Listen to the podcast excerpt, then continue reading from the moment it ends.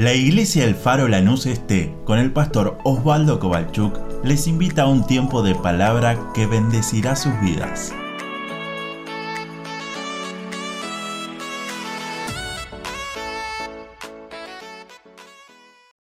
Lucas capítulo número 2, y te quiero hablar de mi villancico, de mi canción de Navidad.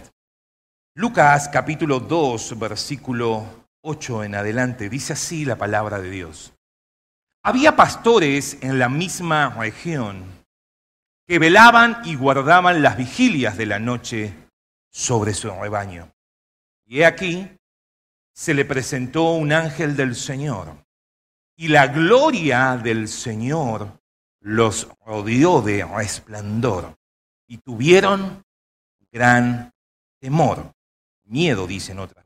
Verso 10.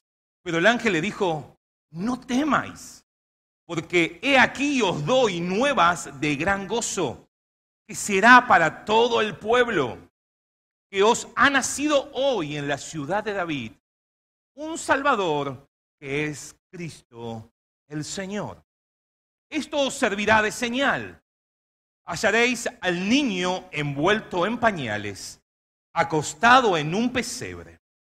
Y repentinamente apareció con el ángel una multitud de las huestes celestiales que alababan a Dios y decían, Gloria a Dios en las alturas y en la tierra paz buena voluntad para con los hombres. Sucedió que cuando los ángeles se fueron de ellos al cielo, los pastores se dijeron unos a otros, pasemos pues hasta Belén y veamos esto que ha sucedido y que el Señor nos ha manifestado. Verso 16, vinieron pues apresuradamente y hallaron a María y a José y al niño acostado en el pesebre. Y al verlo dieron a conocer lo que les había dicho acerca del niño. Y todos los que oyeron se maravillaron de lo que los pastores les decían. Sigo hasta el 20. Pero María guardaba todas estas cosas meditándolas en su corazón. Y volvieron los pastores glorificando y alabando a Dios por todas las cosas que habían oído y visto cómo se les había dicho amén a la palabra de Dios. Invito a que nos metamos un poquito en esta historia. Imaginaste estar en el campo trabajando a la noche, porque no estaban durmiendo. ¿Les gustan las vigilias? El demonio Sabaná siempre, ¿no? Un grupo de pastores. Los pastores que cuidaban ovejas no era una clase alta. Y me ponía a pensar, ¿por qué cuando Dios hizo esto no se le apareció a los fariseos, a los capos de la ley, a los saduceos, a los seguidores de Herodes? Dios había planeado todo cómo iba a suceder y estando estos pastores en el campo, el ángel se le aparece y dice que los rodea un gran... Imagínate esa escena, metete un poco conmigo en ese campo sucediendo esto. Y aparte, si vos lees ahí entre líneas lo que está diciendo en esta versión, está dando a entender que no era solamente que ellos veían algo en el cielo, sino que lo veían ahí donde estaba. Y el ángel viene y se le aparece y le dice, tengo algo que decir. Tengo un mensaje que darte. Hoy se está cumpliendo miles de años. Hoy se está cumpliendo la palabra profética que tantos los a lo largo de todo lo que nosotros llamamos Antiguo Testamento, a lo largo de la historia, han proclamado y han dicho que llegará el día donde Jesús iba a venir. Los ángeles, proclama, el ángel, perdón, proclamando este mensaje, dice que los campesinos, ahí los pastores que estaban en el campo, perdón, los pastores que estaban en el campo se llenaron de temor. Nosotros caminamos en Chingol una noche, escuchamos una moto y nos llenamos de temor. Pero este era un miedo distinto. Este era algo, ver la gloria de Dios en medio de su lugar de trabajo, en medio de su lugar donde estaban esas ovejas. Decirte, mi oración cada día es, Señor, esa gloria de Dios, la presencia de Dios puede estar en cada uno de los trabajos, que pueda estar en cada hogar, en cada familia de la iglesia, que esa gloria de Dios pueda ser palpable en cada familia. Los pastores escuchaban ese mensaje y escucharon la frase, ha nacido hoy en la ciudad de David un Salvador. No nació en un palacio, aunque era el rey de reyes y señor de señores, lo escuchábamos a Joaquín en su, en su participación, no había lugar en el mesón, pero sí había lugar. sí había lugar en un lugar donde los animales comían para poder dejar a ese bebé y cumplir toda la palabra que había sido proclamada mucho tiempo. Aunque no nació en un palacio, él no dejó de ser rey aunque él no tenía la mejor practicuna para disfrutar, él seguía siendo el Señor de La Biblia dice él no vino a ser servido, sino a, dar su vida. Si eso fuera poco, de pronto me parece, ya que te hable un ángel en tu lugar de trabajo, ya es loco. Ya que el lugar donde estás se llene de un resplandor, y que puedas ver la gloria de Dios en forma visible. ¿Te acordás? En el Éxodo había una nube que los acompañaba, tanto de día como de noche. De día era una nube que los cubría, de noche era una columna de fuego que los guiaba. Ellos podían ver esa gloria. Disfrutar la presencia de Dios en el lugar donde te moves. Como nos decía Joaco, mañana leo los versículos de mañana y los de hoy. ¿Prometiste eso alguna vez? No, no. El fin de me pongo al día. Dios, aguanta hasta el fin de. Estamos llegando a diciembre. ¿Leíste la Biblia en un año? Hay, hay. No, pastor, yo la leo dos. Bueno, léela dos veces. Necesitamos el lugar donde estemos. Yo trabajo que la gente pueda decir cada vez que hay algo que está mayor es el que está con nosotros. Que no se conviertan ustedes a ellos, sino que ellos se conviertan a ustedes, dice. Que cuando llegues a un lugar, el lugar donde estés, cambie la atmósfera espiritual, que hay un Hijo de Dios. Yo lo creo que eso sucede. Porque Dios, que es el poderoso, dijo, yo estaré con ustedes todos los días hasta... No solamente el ángel habló, sino que aparece en un ejército de huestes espirituales. La otra versión dice ejércitos celestiales. Imagínate un montón de Zairas, un montón de Cintias, un montón de Lauras cantando, Analías cantando ahí, lleno, lleno ahí, multitud y empiezan a alabar a Dios. Dice que empezaron a alabar a Dios con esta canción. A veces cantamos solamente los villancicos del 24 de diciembre o el 22 y hasta el año que viene los guardamos y los volvemos a cantar. Pero déjame meditar en esta mañana ese villancico que canta. Y quiero que en este lugar podamos salir esta mañana. Los músicos me dicen que no, no, no, tranquilo. Tan literal. ¿Qué cantaron los ángeles?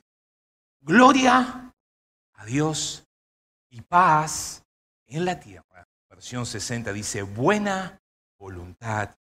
Déjame dividir la canción en dos partes, estrofa 1 y estrofa 2. ¿Me seguís? ¿Sí? Vamos a la 1, la 1. ¿sí? Cuando hacemos así es porque vamos a la 1. Cuando voy a sacar que hagan así es porque vamos al principio. Gloria a Dios en las alturas. Y me ponía a pensar esa frase. ¿Todo lo que hacemos da gloria a Dios? ¿O será que cuando salimos del culto nadie me felicitó. Nadie me felicitó porque ayer hice tal cosa cuando estaba... ¿Cuántas veces queremos la gloria? ¿Cuántas veces hacemos algo hay alguien sacando fotos? Porque si no, nadie se da cuenta. Pablo decía el consejo, todo lo que hagan, ¿conoces ese versículo? Todo lo que hagan sea para la gloria de Dios. Primera de Corintios capítulo 10, verso. De hecho, cuando uno sale a la naturaleza y ve va un poquito más de chingolo, más lejos, y empieza a ver la naturaleza, lo que Dios creó. Uno sin duda puede decir, wow, qué grande. De hecho, el Salmos 19 dice, los cielos cuentan la gloria de Dios y el firmamento anuncia la obra. ¿Sabes por qué o cuál fue el motivo de que Jesús Obviamente me puedes decir para traer la salvación a los hombres, sí, gloria a Dios. Para poder reconciliar al hombre con Dios. Sí, para eso vino a nacer. De todas las cosas, Jesús nació. Para que el nombre de Dios sea exaltado por siempre. De hecho, por ejemplo, vos y yo, Efesios capítulo 1 empieza hablando que vos y yo hemos sido creados para la gloria de Dios nos escogió, nos, nos, adoptó como sus hijos, nos ha redimido, nos ha perdonado de todos nuestros pecados. Efesios 1.6 dice, para alabanza de la gloria. Y si eso fuera poco, verso 12 dice que a fin de que seamos para alabanza. Si eso fuera poco, el verso que nos dio su Espíritu Santo, selló, ¿sabes qué? Para declararnos hijos, leído para darnos la promesa de que Él va a venir a buscar. ¿Sabes qué? Todo, todo lo que hacemos, todo lo que adoramos, todo lo que practicamos, lo hacemos para la gloria. Si nos basamos a la primera hoja de la Biblia, Génesis capítulo 1, capítulo 2, capítulo 3, empezamos a ver cómo el hombre y la mujer fueron puestos en el huerto del Edén.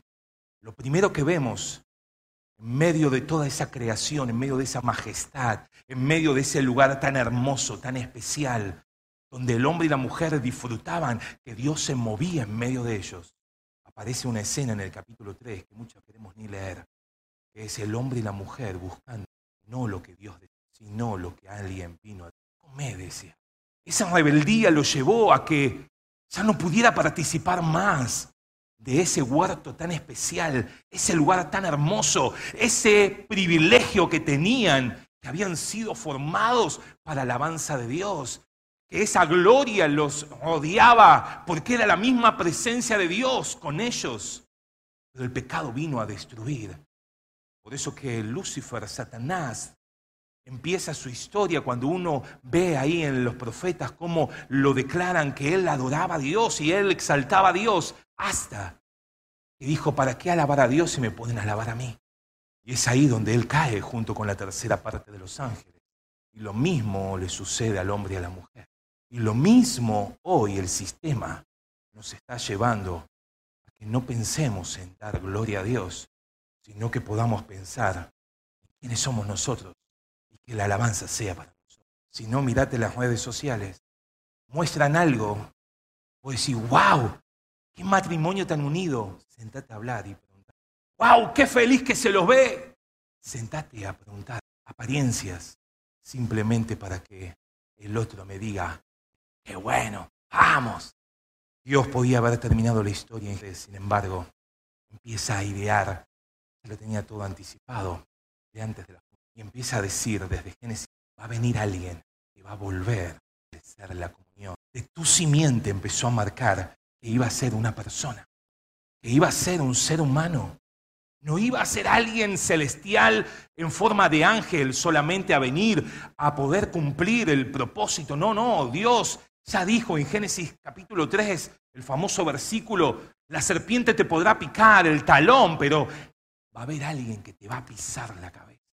Y empieza ese suceso a pasar y Dios empieza a hablar y empieza a contar a la humanidad que ese que Dios prometió en Génesis capítulo 3, verso 15, que iba a ser alguien de la descendencia de la mujer, le empieza a decir, ¿sabes qué?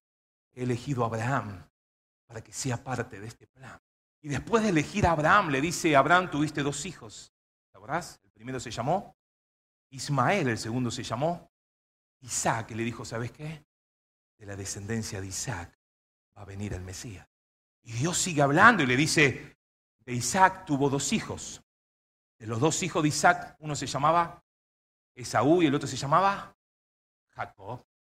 Voy a elegir a Jacob para seguir. No solamente iba a ser un ser humano, iba a venir de Abraham, iba a venir de Isaac, iba a venir de Jacob. Ahora Jacob tuvo doce hijos. ¿Cuál es la tribu que eligió? La tribu de Judá. Judá, cuando empezamos a estudiar la tribu de Judá, elige a la familia de Isaí. De la familia de Isaí tuvo hijos y el más chiquito se llamaba David. Y Dios dijo, es más, lo escuchábamos a Joaquín. Miqueas, 700 años antes, dijo, tranquilo, van a ser en Belén. Isaías termina diciendo, una virgen concebirá.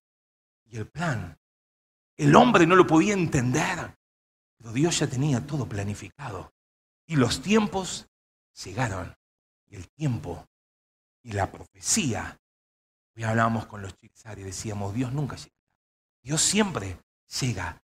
El problema está en nosotros pararnos en su promesa, en esta profecía que no falla. Y decirle, Señor, aunque los tiempos pasen, aunque las cosas cambien, aunque quizás todos fueron deportados a Babilonia, pero ahí estaba Daniel interpretando sueños de Nabucodonosor, diciendo, va a llegar el tiempo donde el Mesías va a nacer.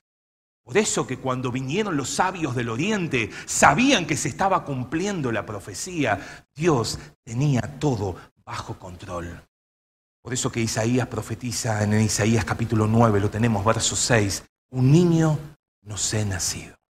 Y lo tenemos al niño indefenso, envuelto en pañales, acostado en un pesebre.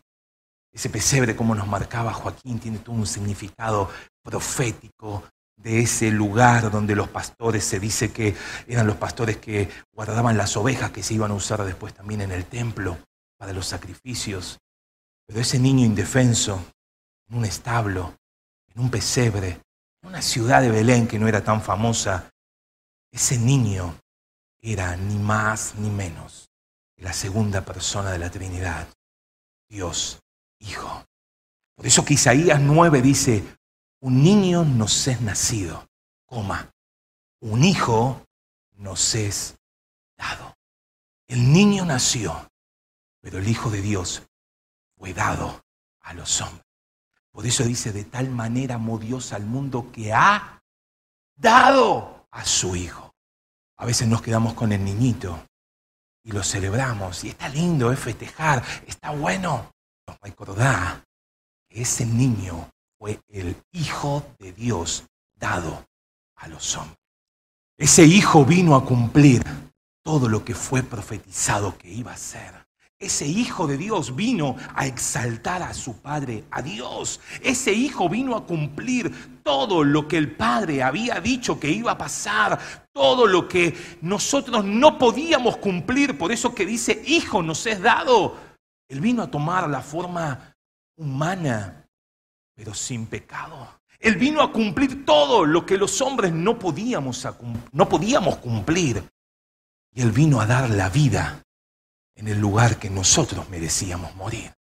Por eso que cuando leemos en Filipenses capítulo 2, versículo 5, te lo leo. Haya pues en vosotros este sentir que hubo también en Cristo Jesús, el cual siendo en forma de Dios, no estimó el ser igual a Dios como cosa a que aferrarse, sino que se despojó a sí mismo tomando forma de siervo, hecho semejante a los hombres y estando en la condición de hombre, se humilló a sí mismo, haciéndose obediente hasta la muerte y muerte de cruz. Por lo cual Dios también le exaltó hasta lo sumo y le dio un nombre que es sobre todo nombre, para que en el nombre de Jesús se doble toda rodilla de los que están en los cielos, de los que están en la tierra y los que están debajo de la tierra. Y toda lengua confiese que Jesucristo es el Señor. ¿Para qué? Para gloria de Dios Padre. Amén a la palabra. Primera estrofa, todo para la gloria de Dios. Que tu vida, que mi vida sea para alabar a Dios y darle gloria a Él. Que nuestro caminar con Dios puedan ser de la misma manera que Dios quiere en cada uno de nosotros. Que alabemos a Dios, que exaltemos a Dios y que cada cosa que hagamos sea para que el nombre de Cristo sea proclamado más. Si entenderíamos este concepto, la humanidad, en vez de llevar a nuestros hijos a que se saquen una foto con Papá Noé en el shopping, me gustó un meme que me dejaron, me decía, tráelo a la iglesia para que conozcan, es verdad. Si entenderíamos que la Navidad es para darle gloria a Dios, no nos endeudaríamos y gastaríamos lo que no tenemos como humanos en comprar cosas para aparentar esta noche, el 24 de la noche. No que le diríamos, Señor, quiero recordar tu nacimiento. Si entenderíamos la Navidad, entenderíamos que el concepto no es regalos a otros, sino que el que merece alabanza es Él, es el Señor. Porque Él vino a nacer para morir por nosotros. Él tenía que tomar la forma de humano porque el niño no era nacido. Pero Él no dejó de ser el Hijo de Dios. Por eso que Él era 100% hombre y 100% Dios. A veces confundimos y decimos, bueno, era mitad hombre, mitad Dios. No, no, no, no. Él fue 100% hombre. Él sufrió. Cuando le ponía la corona de espinas, hoy nos leía Isaías 53, fue como llevado como esa oveja al matadero. Es más, en el huerto de Getsemaní que le dijo Jesús al Padre, Padre, si es posible, pasa de mí esta copa. Él era 100% humano, pero también él fue 100% Dios. ¿Se acuerda cuando lo vienen a buscar con los palos? Eh, al que yo le dé el beso es ese. Y Judas va y le da un beso al maestro. ¿Pero quién está ahí? Pedrito. Vamos, Pedro. Dice que ya, ¿quién es? ¿Quién es? ¿Quién es? Y le corta la oreja a uno. ¿Qué le dijo Jesús? Pedro, así no es. Si yo quisiera, y ahí te dice que es 100% Dios, yo le pediría al Padre, me mandaría dos legiones. ¿Sabe qué? A esto lo hacemos puré. Pero no, pero no. Porque un niño se es nacido, pero el Hijo fue dado. Y ahí termino con la segunda estrofa. Cuando entendemos que la Navidad, nuestra vida, es para gloria de Dios, para alabanza de Dios, para dar gloria a Dios todo el tiempo, en todo lugar, pasa lo que pasa en el verso 2 o en la estrofa 2 de nuestra canción de Villancico, que es paz. Mucha gente quiere paz y la quiere conseguir acomodándose con un político de turno, pensando de que su vida va a estar todo solucionado. Mucha gente quiere paz y la quiere encontrar en un shopping, gastando más de lo que tiene, pero sale feliz con sus bolsas cargadas. El tema es que se gastan las bolsas y se va la paz. Qué bueno que Jesús dijo, mi paz, Juan 14, mi paz. No se turbe vuestro corazón, no tengan miedo. En el mundo van a encontrar problemas, dificultades. Tranquilo, yo les doy mi paz. Si entendemos la estrofa 1, vamos a poder disfrutar la paz de Dios que sobrepasa todo entendimiento. Estará con usted, guardará sus pensamientos en completa paz. Y sabe, quizás en la versión 60 no se distingue bien el versículo que leímos. Paz en la tierra, verso 14 de Lucas 2. Buena voluntad para con los hombres. Y me llamó la atención esa frase, buena voluntad. Entonces, ¿qué hice? La busqué en otros pasajes, en otros textos bíblicos, en otras versiones. Te leo dos. Dios habla hoy, dice, paz entre los hombres que gozan de su favor. Versión nueva traducción viviente. Paz en quienes Dios se complace. Dios vino a morir por todo, por toda la humanidad, por todos. Todos hemos sido creados por Dios. Pero a los que creen, a, que los, a los que los aceptan, a aquellos que reconocemos nuestra falencia y nos arrepentimos. Y creemos en que ha nacido el Salvador. Y que necesito a alguien que me salve, esos son llamados hijos de Dios. Y cuando vos y yo empezamos a gozar de ese favor no merecido, porque nuestra paga era la muerte. Pero dice, vos y yo que hemos sido alcanzados con su favor, esa paz de Dios nos alcanzó. Nos sacó de las tinieblas y nos llevó a su luz admirable. Nos sacó de una perdición eterna y nos dio vida y vida en abundancia. Nos llenó de su paz, nos dio alegría, cambió nuestra manera de pensar, cambió nuestra manera de actuar, cambió nuestra manera de movernos, porque hemos sido formados y hemos sido hechos para la alabanza de su gloria. Y termino. Los pastores dijeron, yo creo, vamos a ver lo que sucedió.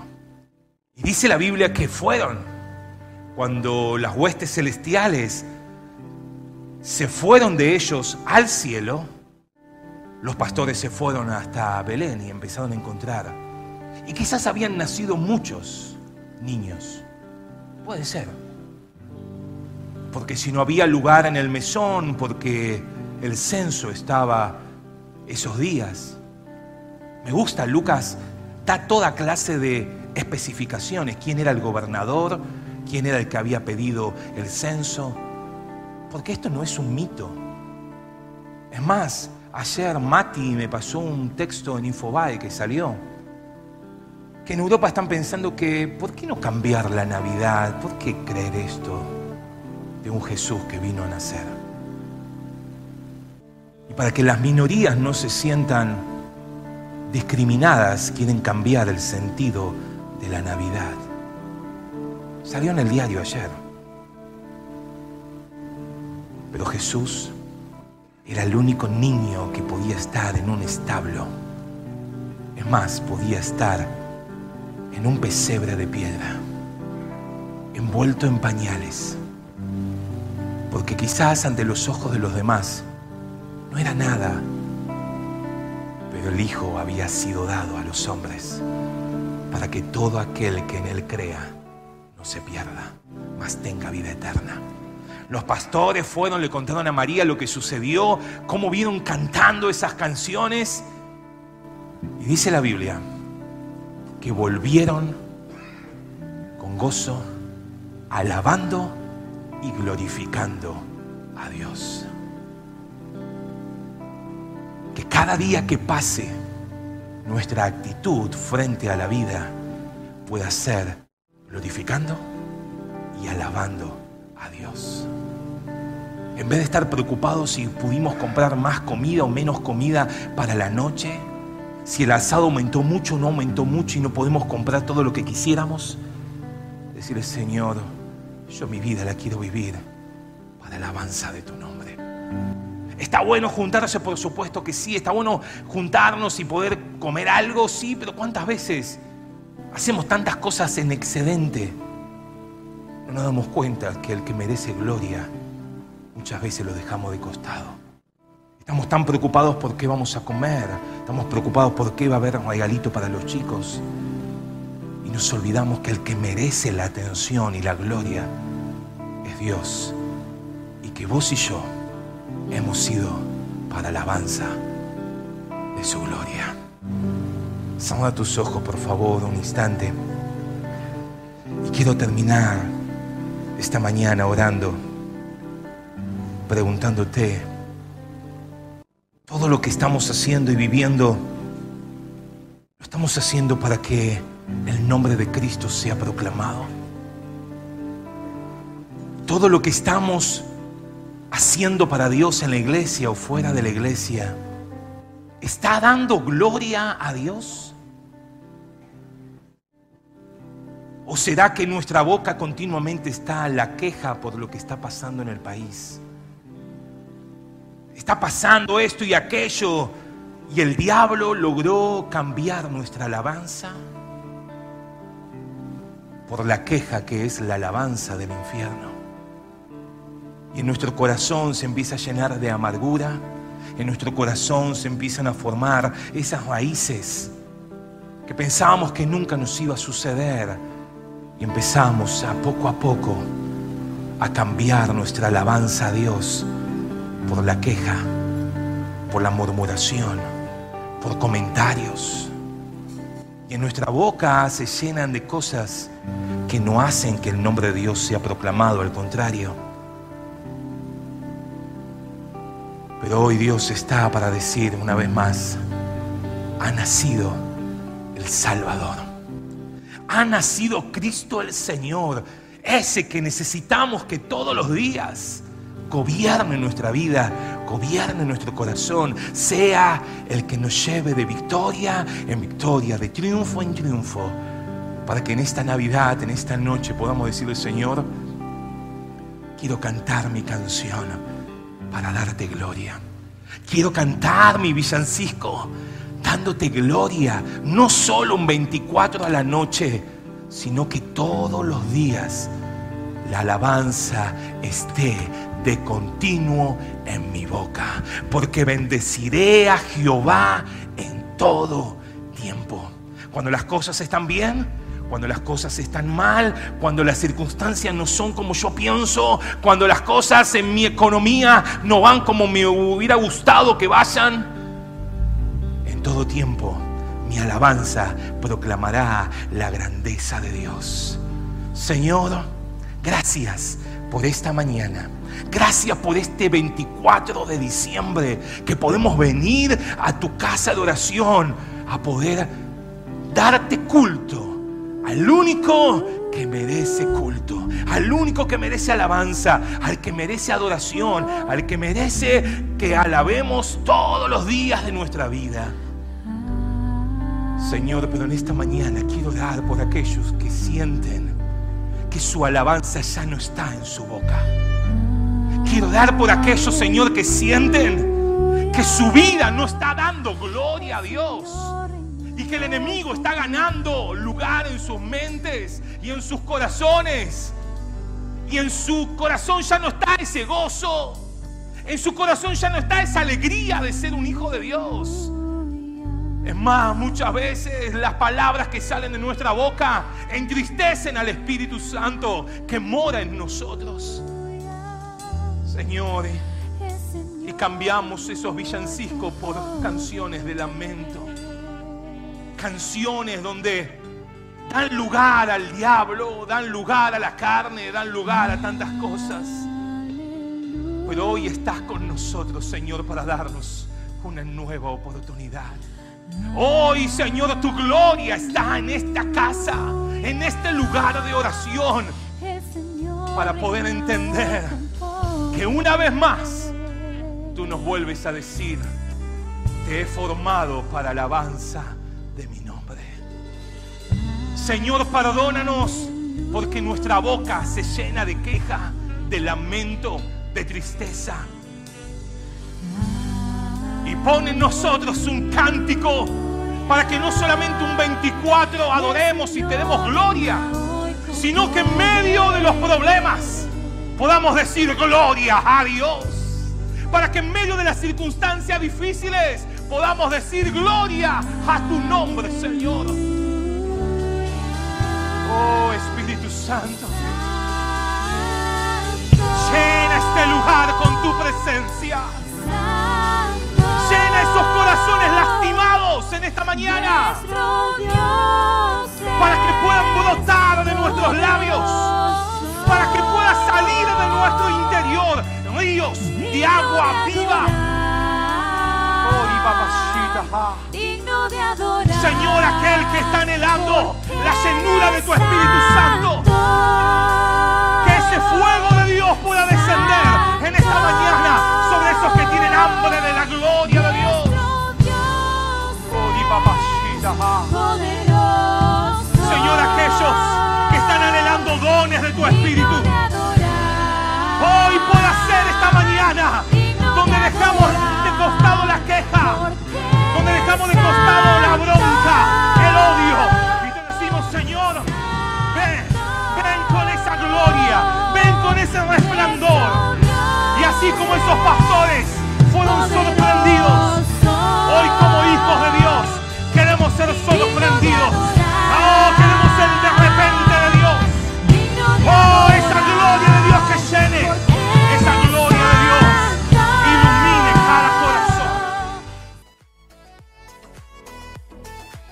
Deseamos que esta palabra fortalezca su relación con Dios. Como familia de fe, les invitamos a seguir creciendo juntos. Nos encontramos en Instagram, Facebook y YouTube El Faro Lanús Este o por WhatsApp al 11 30 73 50 63. El Faro, una iglesia de fe, acción, reproducción y objetivos.